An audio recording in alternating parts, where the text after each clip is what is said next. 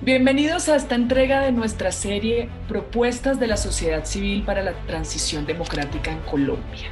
Hoy hablaremos de la propuesta hacia un contrato social en torno a la economía campesina, la alimentación de los y las colombianas, ¿es con los campesinos o no es?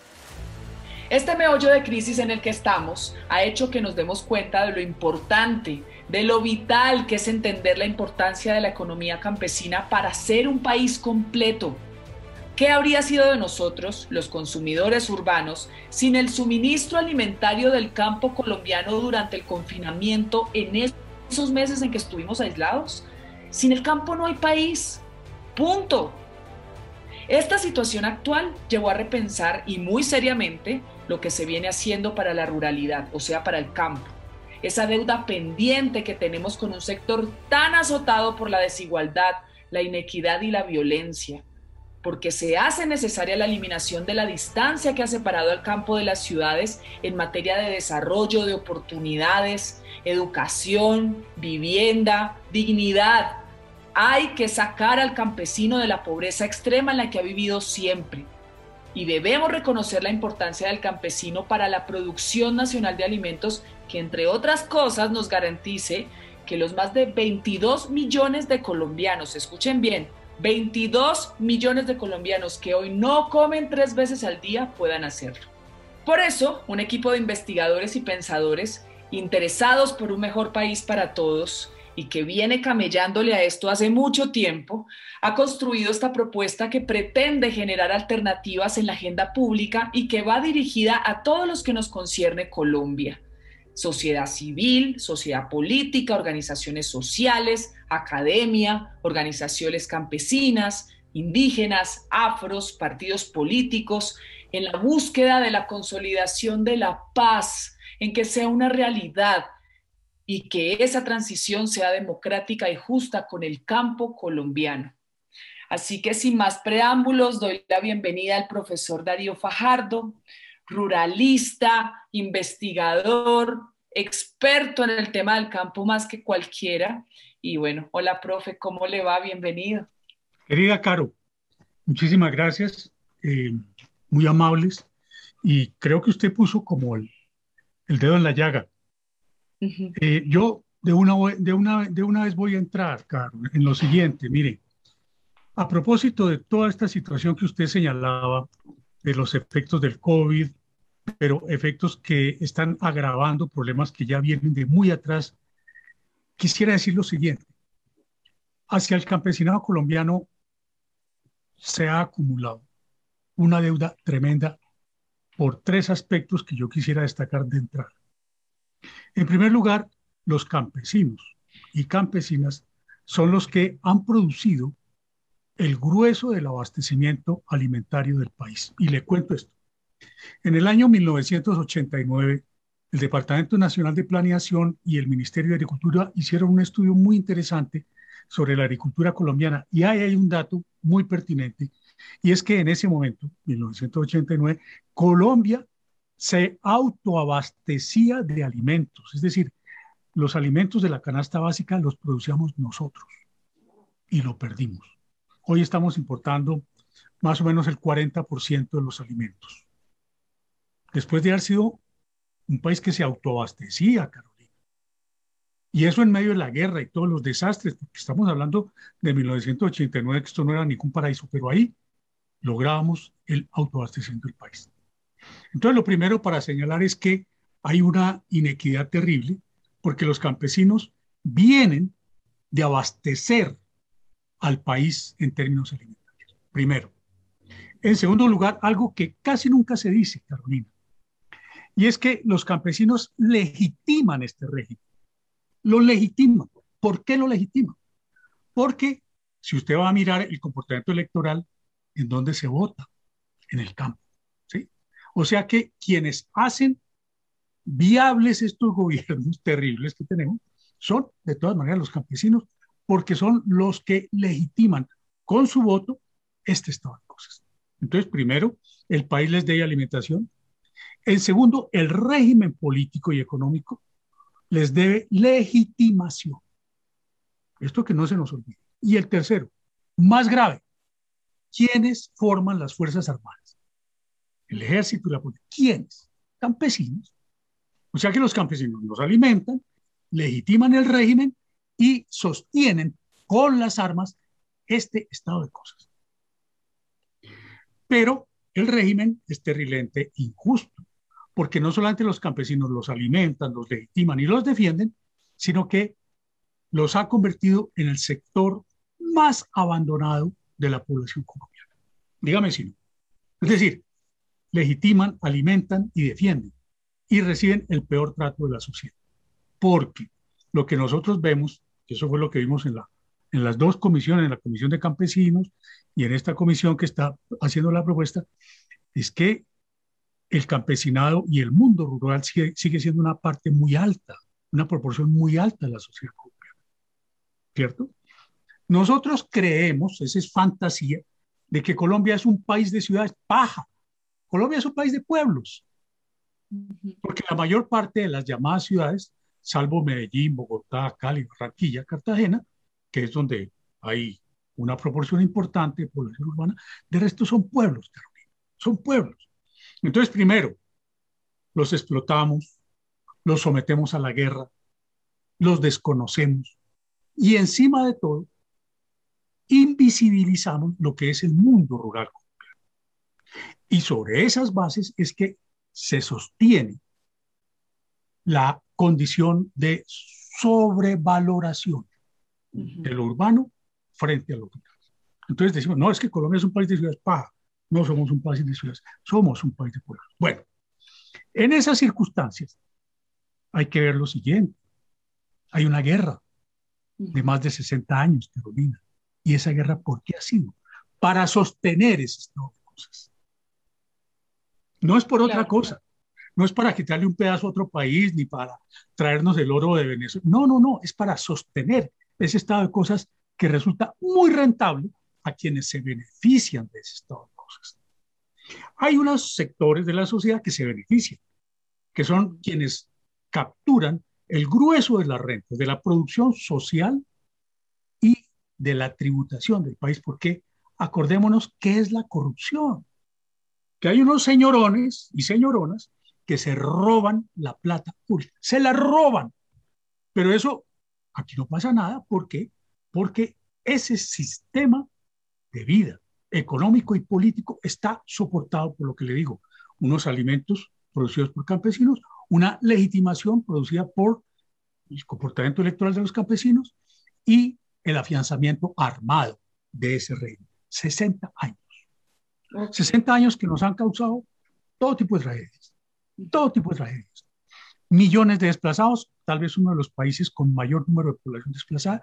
Y esos que desplazados, ¿quiénes eran? Campesinos. A esa gente de dónde la sacaron? Del campo.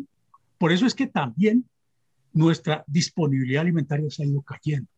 Porque imagínense un país que dependía de la alimentación producida por los campesinos y le sacan 8 millones de personas del campo. ¿Qué queda?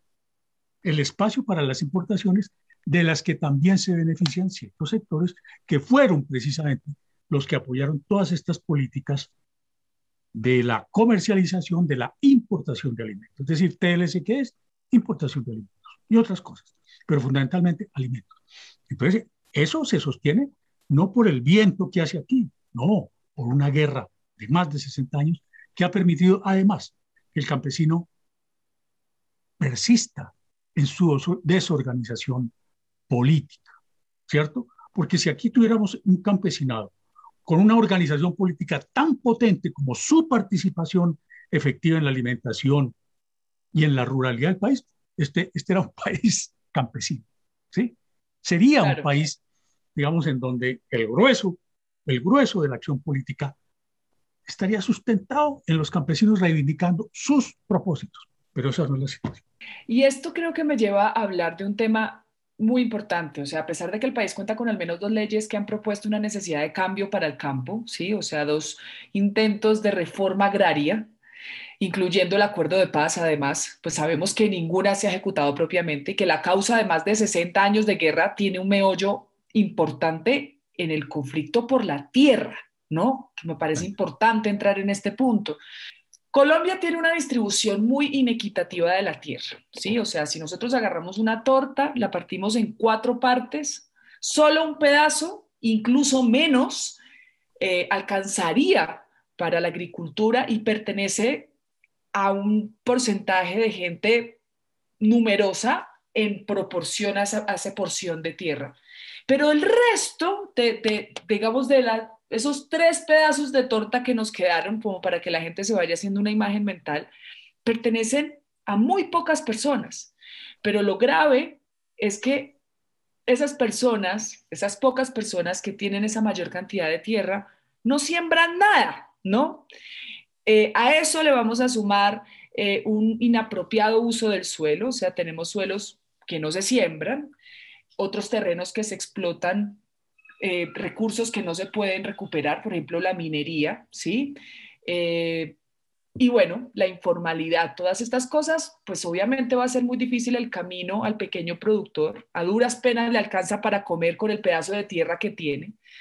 Así, si es que no trabaja como jornalero en la tierra de otro, a eso le vamos a sumar el proceso de restitución de tierras despojadas por el conflicto que ha sido lentísimo y el conflicto sigue sin acabarse además porque el campo sigue incendiado. ¿Hay qué, profe? ¿Cómo seguimos adelante? ¿Cómo podemos pensar que algún día el país va a salir adelante viendo este tema tan jodido de la tierra? Carolina, mire, mire, le comento una cosa. Esas cifras digamos, de una aproximación general que usted nos plantea que son muy útiles como para que la gente del común se haga una idea de esa torta, resulta que es, todavía más grave, porque hay unos propietarios, son más o menos unos 2.000 propietarios, que tienen el 40% de la tierra, es decir, casi la mitad de la tierra lo tienen unos 2.000 propietarios, 2.000 propietarios, que tienen fincas de más de más de 2.000 hectáreas, fincas muy grandes. Y como usted decía, tenemos, Colombia es, digamos, creo que es el quinto país según la FAO en disponibilidad de tierras con potencial agrícola. Pero de esas tierras con potencial agrícola, tenemos 36 millones en praderas, lo que usted estaba diciendo, vacas. Aquí resulta que las vacas tienen más tierra que la gente. Y no es un chiste, es terrible, es trágico. Las vacas tienen más tierra que la gente. Mire, Carolina, tenemos un, un, un, un hato ganadero de más o menos unos 25 millones de cabezas. ¿sí? Y esos 25 millones de cabezas están distribuidos sobre 36 millones de hectáreas, es decir, que hay más de una hectárea por cabeza de ganado. Mientras tanto, tenemos campesinos que tienen menos de 5 hectáreas y que son menos de 3 millones de hectáreas. ¿sí? Entonces, vea el, el desbalance tan terrible. Y en esos 36 millones de hectáreas que están las vacas, lo que le digo, praderas. El resto, ese, esa partecita chiquita que usted ya mencionaba, esos tres y pico de millones, son las tierras de los campesinos. Terrible. Sin embargo, sin embargo, en esas tierras, en esas tierras, digamos, los campesinos producen con unas condiciones muy críticas, como se evidenció ahora con la pandemia.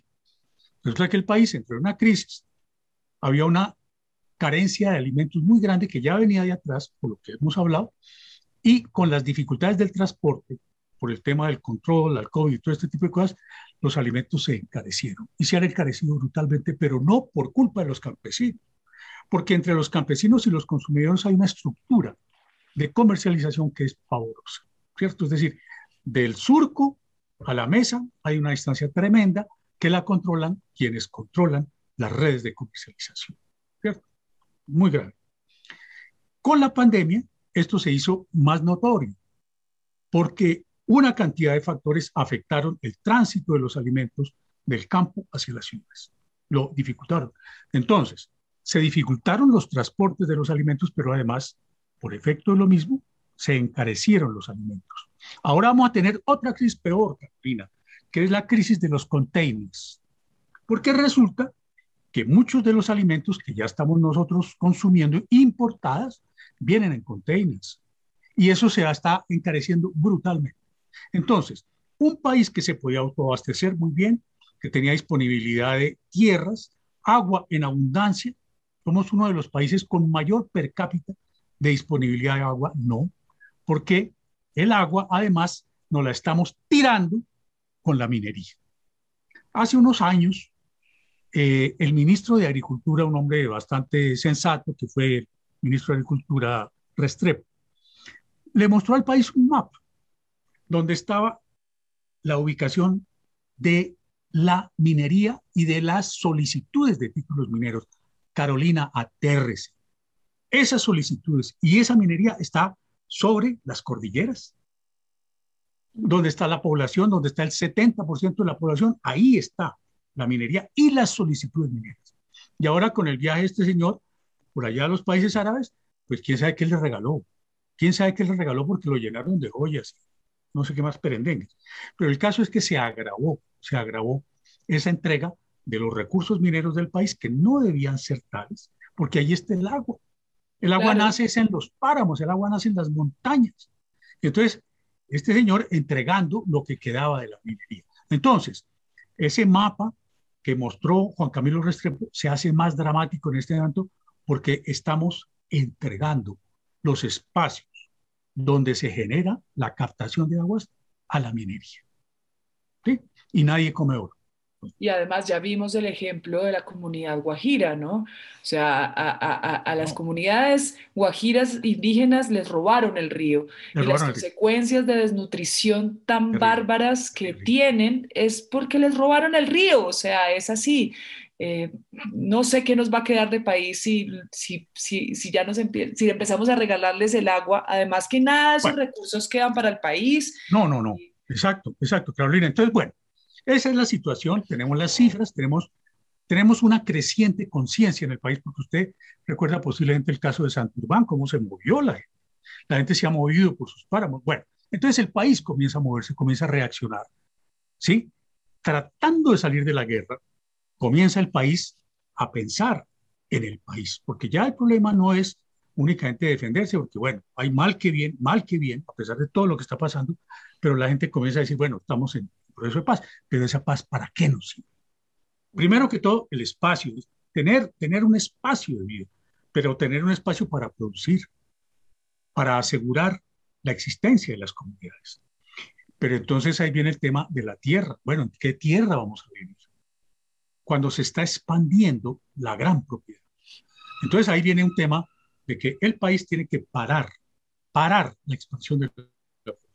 En ese sentido, yo le digo una cosa, el país tiene un aliado, de todas maneras, que es el DANE, porque el DANE produjo el documento más explosivo y más subversivo que hay en este país, que son los resultados del censo agropecuario. El censo agropecuario no tiene fórmulas mágicas, no, ahí están los datos para que los apropie todo el mundo, en las escuelas, en los colegios, en las familias, todo el mundo se puede apropiar de lo elemental y de lo fundamental del censo agropecuario, que por eso digo yo, es el documento más subversivo que tiene el país porque nos muestra la inequidad. Nos muestra, por ejemplo, un detalle, Carolina, el 47% de la población rural está sufriendo de prevalencia de pobreza. Es decir, el 47, casi la mitad de la población rural colombiana está en condiciones de pobreza. El país no se puede aguantar eso. Entonces tenemos que comenzar a movernos. Es decir, esos son temas de educación. Por eso la importancia de este tipo de acciones, de este tipo de programas, porque son para educar, no son para científicos por allá de las ultra universidades. No, no, no, no, no, es para la gente común y corriente que comience a decir, bueno, mire, mi comida, ¿dónde se produce? ¿Por qué es tan cara? ¿Por qué no me llega? Y comenzar a pelear, porque no se trata simplemente, que es lo que yo le digo a mis estudiantes, no se trata solamente de tener datos y de conocer y tener un poco de libros así como los que tengo aquí. No, se trata de que esa información es para transformar el país. Esa información es para transformar el país. Sí, porque además nos llama mucho la atención que todavía hay gente que no se ha enterado realmente de lo que pasa en el país, que no se ha enterado que la ruralidad en Colombia y que finalmente el conflicto del campo es lo que nos ha mantenido en esta guerra que pues no va a acabar nunca hasta que no eh, equiparemos la balanza y de alguna manera le devolvamos la dignidad, le devolvamos equidad, le devolvamos al campo algo que simplemente le fue negado porque como siempre nos quedó lejos en nuestra percepción de, de urbanidad. Entonces, creo que ha sido muy interesante también ver en los últimos años, por ejemplo, cuando empezamos a protestar y la gente empezó a salir a las calles, cómo empezamos a encontrarnos y a mirarnos a la cara con el campesino, con el indígena, con el afro, con las comunidades, porque digamos que eso era algo que antes no pasaba en el país. Y no va a haber paz, no van a parar las masacres, los desplazamientos, la violencia, hasta que no encontremos justicia social para el campo. El campo nos trae sostenibilidad ambiental. El campo nos trae seguridad alimentaria, que todos podamos comer la papita y que sea la que se produzca acá, en nuestro territorio, porque tenemos tierras para hacerlo. Y el control de los territorios haciendo producir la tierra, conservando nuestros recursos naturales, o sea, que este país no termine siendo tierra infértil, que aprovechemos todos los recursos que tiene siendo sustentable porque tenemos cómo hacerlo. O sea, es muy triste que precisamente esa brecha que nos ha separado, porque además no tendría por qué, porque somos un solo país, eh, es, tienen puntos tan fundamentales para que todo nuestro conflicto de alguna manera se empiece a resolver. Profe, por ejemplo, ¿qué ¿Qué podemos hacer? O, esta propuesta, ¿qué tiene específicamente para equilibrar precisamente esa balanza con el campo? Tenemos una línea de trabajo al país que yo creo que es el acuerdo de paz. El acuerdo de paz, pues, que ha desatado tantas iras, pero también tanta esperanza en la gente. Tiene un primer punto que es ese, precisamente, y ahí se habla no solo de la tierra, la tierra es muy importante, pero la tierra no se come. La tierra hay que ponerla a producir de manera que sea sostenible, es decir, que pueda seguir produciendo. Mire, usted va, por ejemplo, al Valle del Cauca y es una tragedia ver los suelos de las áreas productoras de caña de azúcar. Están cada vez más desertificados porque se ha aprovechado mal ese espacio. ¿sí? El agua se ha captado no solo la de ahí, la de ese espacio, sino la de las montañas, porque eso se chupa. Entonces hemos agotado los suelos, estamos agotando el agua, la atmósfera la estamos haciendo irrespirable por la utilización de los químicos con los que se pretende combatir las plagas y aumentar supuestamente la productividad de la calle de azúcar. Entonces tenemos que ser conscientes de que ese camino que nos propuso el acuerdo agrario no es una revolución, pero es el comienzo de una luz. Habla de la tierra, evidentemente. Habla de la tierra. La tierra para mejorar la disponibilidad de tierras de los campesinos, para asegurarle no solamente la tenencia de la tierra, sino que pueda acceder a créditos asistencia técnica, que pueda demandar al Estado la asignación de vías de electrificación, de vías terciarias, es decir, lo que se necesita. Y es que, mire, usted lo decía, nosotros tenemos ya dos leyes de reforma agraria que no se han cumplido. La primera, y aquí voy para otro punto, la primera ley fue la ley 135 de 1961. Esa ley la impulsaron inclusive los gobiernos o el gobierno de los Estados Unidos, el gobierno del presidente Kennedy, y se impulsó en el marco de lo que se llamó la Alianza para el Progreso. Con segunda, tercera, cuarta intención, sí, lo que sea, pero de todas maneras se estaba empujando comenzar a hacer una reforma agraria en el país. Sin embargo, las élites de este país dijeron no, qué pena, pero no vamos a hacer reforma agraria.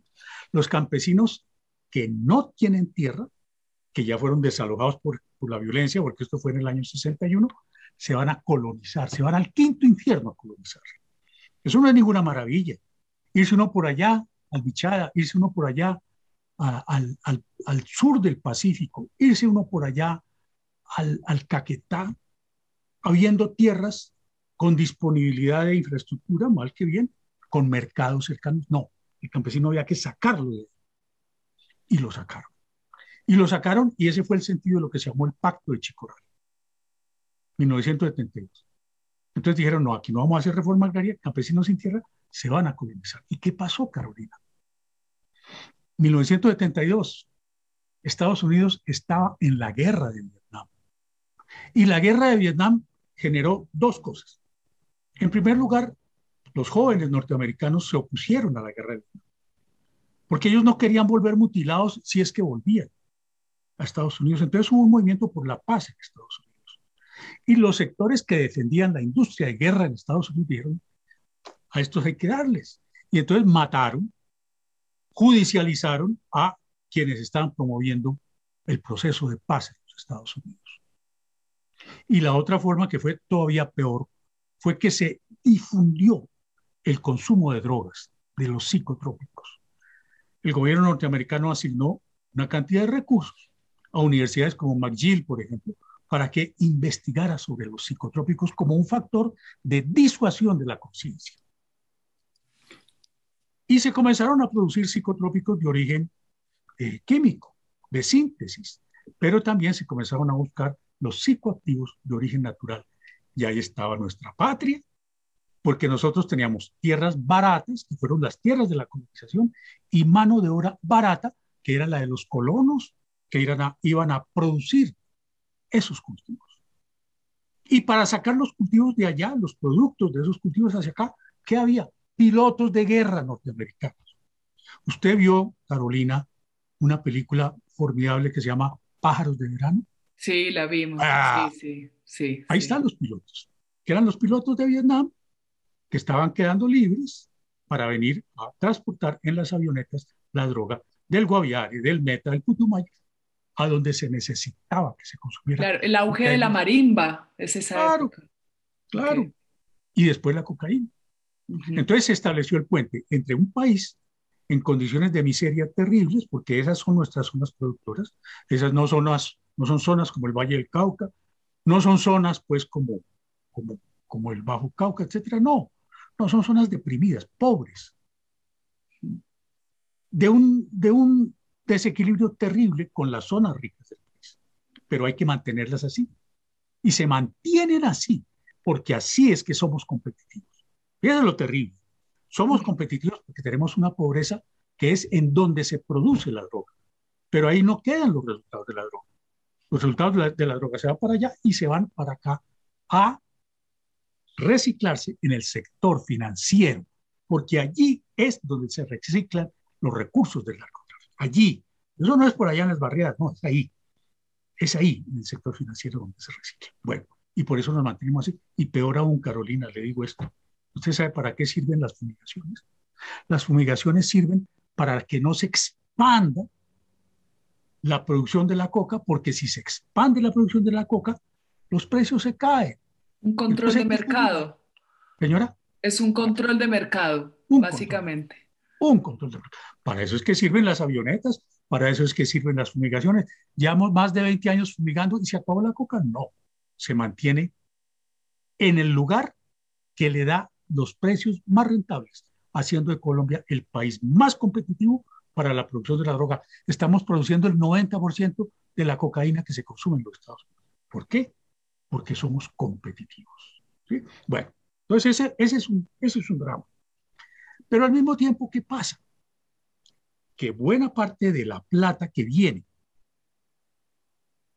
de la comercialización de la cocaína se invierte en qué? En tierras. Y como decíamos, en tierras que no están siendo aprovechadas en términos de producción agrícola. Y eso es lo subversivo del censo. El censo nos muestra que la gran propiedad crece, pero para mantener vacas. Y los campesinos, el pequeño campesino, está arrinconado, arrinconado. Ahí está la pobreza rural, ahí está esa pobreza rural. Y entonces, además de que está produciendo lo poco que seguimos produciendo para la alimentación del país, está afectando los ecosistemas más frágiles, porque el campesino es como la punta de lanza que empuja el latifundio contra las áreas más frágiles de nuestra geografía. Es decir, el campesino lo convierte en la punta de lanza del latifundio para expandir la gran propiedad, pero a costa del campesino y a costa de los ecosistemas más frágiles, más vulnerables. La lucha, la lucha del campesino por sobrevivir la tiene que desarrollar presente en esos espacios tan frágiles que el latifundio le ha permitido tener que sobreviva en esos bordes de la frontera agraria. Entonces, eh, eh, es, muy, es muy trágico, Carolina, es muy trágico porque además un país con potencial inmenso de producir sus alimentos está destruyendo esa capacidad. Claro, y, precisamente, y precisamente es este flagelo que ha azotado el país por tantos años, o sea, afectando incluso la propia identidad de Colombia, ¿no? No puede ser que nos conozcan afuera como el país, el gran productor de cocaína, mafia, guerra, cuando somos mucho más que eso. Y encontró el lugar perfecto para desarrollarse, que es la pobreza. Y la pobreza se instaló en el campo desde siempre, ¿sí? No vamos a cambiar este panorama hasta que las condiciones de vida en materia de dignidad, de desarrollo, de justicia, de la participación social y política de lo rural y lo del campesino se equilibre, ¿no? Es una, es una deuda pendiente, volvemos otra vez como al tema de esa deuda pendiente con quienes han estado en el ojo del huracán del conflicto colombiano desde siempre. Sí, mire, por eso yo vuelvo al tema del acuerdo de paz, porque además del primer punto que está referido a la reforma rural integral, tenemos otro punto que es el punto cuarto de la sustitución de cultivos. Pero la sustitución de cultivos no es simplemente cambiar coca por yuca o coca por papayas, no, las condiciones de desarrollo, ¿sí? Porque solamente cuando cambien las condiciones de desarrollo de las regiones en donde se está produciendo los cultivos de uso ilícito, solamente cuando eso ocurra, tenemos un campesinado que está saliendo, está saliendo a las vías, está saliendo a las escuelas, está saliendo a la salud, está saliendo al acceso a infraestructura, sí, pero solamente cambiando esas condiciones. Porque no se trata de que en esas regiones cambiemos un cultivo por otro, porque va a dar lo mismo. Sin vías eso es exactamente igual, sin electrificación es exactamente igual, cambiar coca por papayas, por Dios. Hay que cambiar son las condiciones de base en las que está la gente. es lo que algunos han llamado el desarrollo desigual. ¿Por qué esos campesinos? ¿Por qué esos campesinos que están en el Putumayo, en el Catatumbo, en algunas regiones de, del, Bajo Cauca? ¿Por qué ellos siguen produciendo eso? Porque no tienen las condiciones para elevar su calidad de vida y para generar otro tipo de producción que además implique la transformación de la producción, ¿cierto? Porque solamente así, digamos, equiparando las condiciones de vida, de desarrollo de las regiones más avanzadas con las que hoy están produciendo cocaína, vamos nosotros a cortar esa dependencia de la producción de los cultivos de uso ilícito, solamente cambiando las condiciones de desarrollo de esas regiones. No cambiando un cultivo por otro, no, cambiando las condiciones de desarrollo de las regiones que hoy están produciendo los cultivos, cambiando las condiciones de desarrollo porque si no, no hay ningún cambio.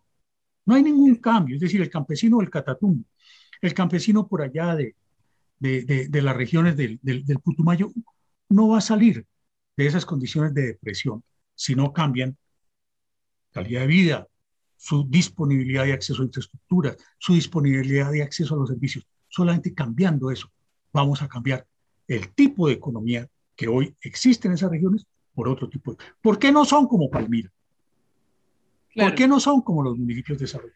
Porque se les mantiene así, porque así es que están obligados a producir esos tenemos un camino largo, pero yo creo que hay un camino, hay un camino y precisamente sentir que las ciudades, que es donde supuestamente existe el desarrollo, donde supuestamente existe pues mejores posibilidades de vida, entre comillas, ¿no?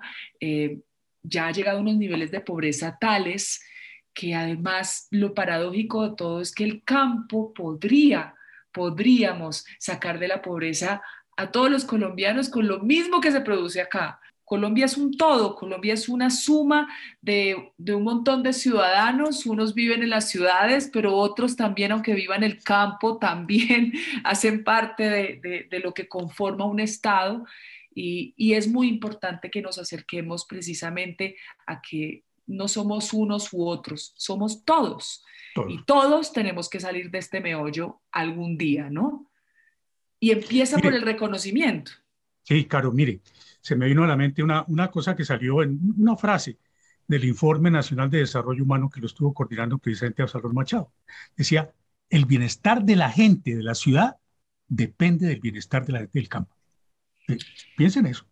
Es decir, nosotros estamos asustados que la inseguridad y que la vena, ¿Por qué? Porque es que el campo cada vez está más descompuesto y lo que pasa en el campo de una u otra manera viene a dar aquí a la ciudad. Entonces, eso hay que tenerlo en cuenta porque somos un solo país, somos una sociedad.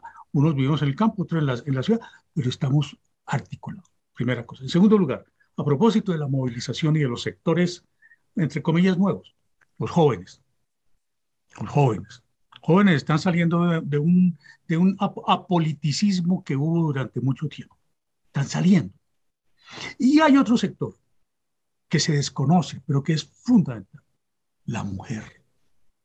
La ese tema, ese tema. La mujer en la política, mi hijita, es definitiva. Es definitiva. Mire, yo, yo me fijo mucho en, en, este tema de los desplazados y usted pone a mirar, por ejemplo, en el caso del Valle del Cauca, hay una cantidad de gente que ha salido de las zonas rurales, expulsados por la guerra, por el desplazamiento. Salen, se desperdigan, vienen a la ciudad y ¿quién mantiene la familia? La mujer. La mujer mantiene el anclaje de la familia.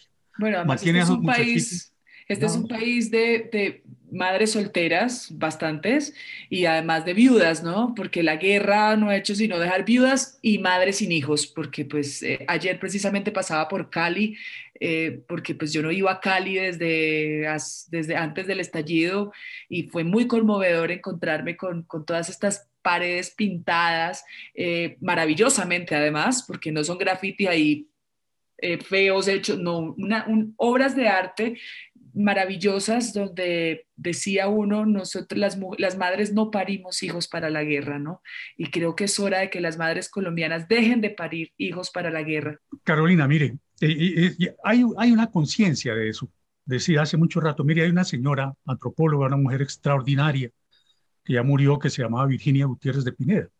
Y ella hizo un trabajo sobre la familia en Colombia, digamos, tomando las regiones y mostrando precisamente los dos aspectos. En primer lugar, la relegación de la mujer. La mujer sujeta al dominio patriarcal. Pero por otra parte, en cada contexto distinto, lo mismo. La mujer sujeta al dominio patriarcal. Y por otra parte, la mujer contribuyendo. Sin la mujer esto no existiría. Y desde las comunidades originales, los pueblos indígenas, todo eso, hasta acá la mujer campesina, pues ellas de una u otra manera responden por la reproducción de la familia. El hombre, bueno, uno no dice que no, pero quien responde por la olla, la mesa y la cama, pues es la mujer. El hombre, no le desconocemos al hombre la función que cumple, pero la mujer cumple lo esencial. La mujer cumple lo esencial de una manera muy silenciosa, de una manera muy sutil, muy sutil, porque allí no hay alboroto. No, la mujer cumple, consciente las tareas. Alimentar las gallinas para el sacocho, mantener la huerta para la comida, mantener la huerta para los, los remedios caseros. Es decir, toda esa serie de conocimientos humildes pero estratégicos están en manos de quién? La mujer y la mujer campesina. Ahora, la guerra también ha victimizado. Es decir, ese, ese hecho de la guerra pasando por encima de los y las campesinos es violento. Apenas estamos comenzando a conocer eso, ¿cierto? Es decir, cuando miramos ese universo de los desplazados, ¿a quiénes ven? A las víctimas, a las víctimas, hombres y mujeres. Pero la mujer silente, pero llevando el bulto, llevando el bulto y además recuperando lo, lo poco que se puede recuperar del arrasamiento de los territorios y las comunidades para venir a las ciudades. ¿Quiénes son los migrantes? No son turistas. Es esa familia sobreviviente que llega acá, traída en hombros de la mujer. Y eso sí, no es una cosa para discutirla, eso está ahí, es evidente en las cifras. Y la mujer también ha tenido que participar en la guerra, porque le ha tocado. Entonces, mire, la, la reconstrucción, Carolina, de este país pasa por muchos, por muchos senderos, pero uno que es muy importante es el reconocimiento de la mujer, pero no solo para darle medallas, no, cuál es el papel de la mujer en esta sociedad que estamos reconstruyendo. Entonces, me parece que nos obliga a repensar la sociedad. Sí, el acuerdo de paz nos obliga a repensar la sociedad. Colombia siempre va a ser un país cojo hasta que no le arreglemos esa pata a la mesa, Colombia no va a ser un país sustentable, un país estable, un país en paz. Eh, Colombia es un país que podría ser potencia, todos lo sabemos, todos lo reconocemos cuando nos ponemos la camiseta amarilla y sentimos orgullo. Creo que va mucho más allá de eso. Va en reconocer que este país le falta una pata y esa pata es el campo. Esperemos que pues con con esta propuesta que de verdad creo que es absolutamente viable y necesaria como la reforma estructural que nos garantice pues la seguridad alimentaria a todos los colombianos y las colombianas, basado en una economía sostenible y sustentable, ¿sí? Por eso el título de la propuesta, hacia un contrato social en torno a la economía campesina. La alimentación de los y las colombianas es con los campesinos o no es. Así que con el apoyo masivo ciudadano, con el trabajo juicioso de sus proponentes para fortalecerla, esperamos que pueda ser presentada al Congreso de la República y que logremos el cambio que Colombia entera necesita. Profe, muchísimas gracias. Usted es un teso, lleva esto camellándole mucho tiempo, sin personas como usted, de verdad. No sé cómo vamos a poder hacer, pero gracias, gracias, sobre todo porque pues usted lleva muchos años pendiente de, del gran meollo de este asunto y sobre todo, pues nada, agradecerle y que siga esparciendo ese conocimiento y que estas propuestas de verdad calen, calen en, estas, en este próximo gobierno que ojalá nos dé un poco de esperanza y de luz a este país que tiene tanto para darnos a todos. gracias, profe. Así es, Caro, muchas gracias. Con mujeres como usted, Vamos para adelante. Ah, bueno, no, profe, usted por favor, no deje existir. Chao. Vamos, Carlos.